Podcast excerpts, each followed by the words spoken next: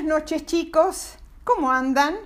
Espero que hayan tenido un lindo día en la escuela, que hayan tenido tiempo para jugar y que también antes de que termine el día ayuden en su casa.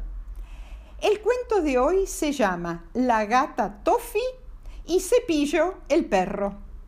Está basado en La gata y el perro de mi amiga Monique y está dedicado a Francisco y a todos los chicos a quienes les gustan los perros y los gatos, o sea, a todos. Empecemos. Me presento. Soy Tofi, una gata joven, atigrada, de largos bigotes y ojos verdosos. Pero en este momento estoy bastante asustada Acabo de trepar por el tronco de un árbol al hueco entre dos ramas. ¿Por qué? Porque abajo en el pasto está Cepillo mirándome fijamente. ¿Quién es Cepillo? Un perro grandote. Buah, grandote comparado conmigo, de cabeza negra como la noche, cuerpo gris y una que otra mancha negra. Aunque a veces somos amigos y jugamos juntos, hoy se debe haber despertado con un humor de perros y decidió que su mayor diversión sería correrme y darme un buen susto. Uno nunca sabe. ¿Y si yo no corro y él me muerde? Aunque hay un dicho que dice, perro ladrador, poco mordedor y cepillo ladra que te ladra. Hay varios dichos que indican que los perros y los gatos no se llevan bien. Se llevan como perro y gato, es uno. Quiere decir que se llevan mal. Otro dicho es perro y gato no comen del mismo plato.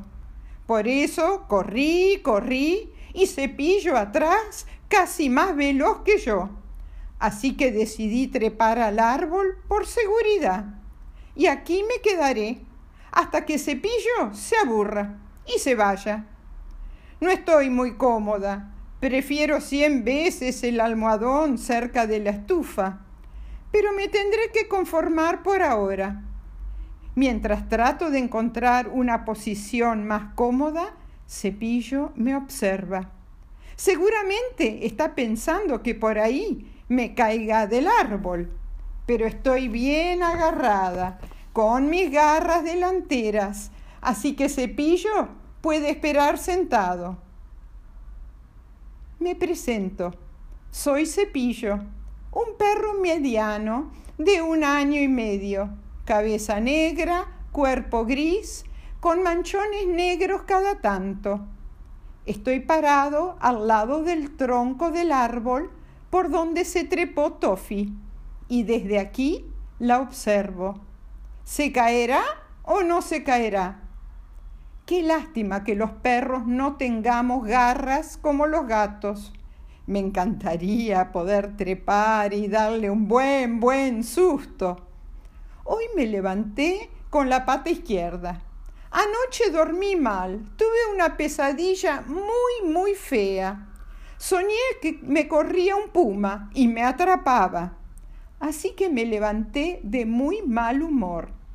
Después, en el desayuno, vi a Toffy tomando su tazón de leche muy campante y se me ocurrió correrla para olvidarme del puma, sin intención de lastimarla. Primero la corrí alrededor de la casa y casi la atrapo, pero luego ella muy astuta, se dirigió a este árbol alto, trepó por el tronco sin dificultad y ahí está, mirándome con sus ojos verdosos. Hasta creo que está sonriendo, como diciéndome, no me pudiste atrapar. No sé, ¿sonríen los gatos o es idea mía? El problema es que ella sabe que yo soy impaciente. esperaré un rato a ver si baja y si no, me voy. Es muy aburrido estar acá sentado mirándola. Y para peor, ella tiene toda la paciencia del mundo. ¿Qué estoy viendo? se está quedando dormida arriba del árbol. Ya cerró un ojo y ahora está cerrando el otro. Y los gatos duermen muchísimo. Por ahí se pasa horas durmiendo. Mejor me vuelvo a casa. Hace frío y se está nublando. Quizá si ladro un poquito, se compadecen de mí y me dejan entrar. Uy, ahí se va Cepillo.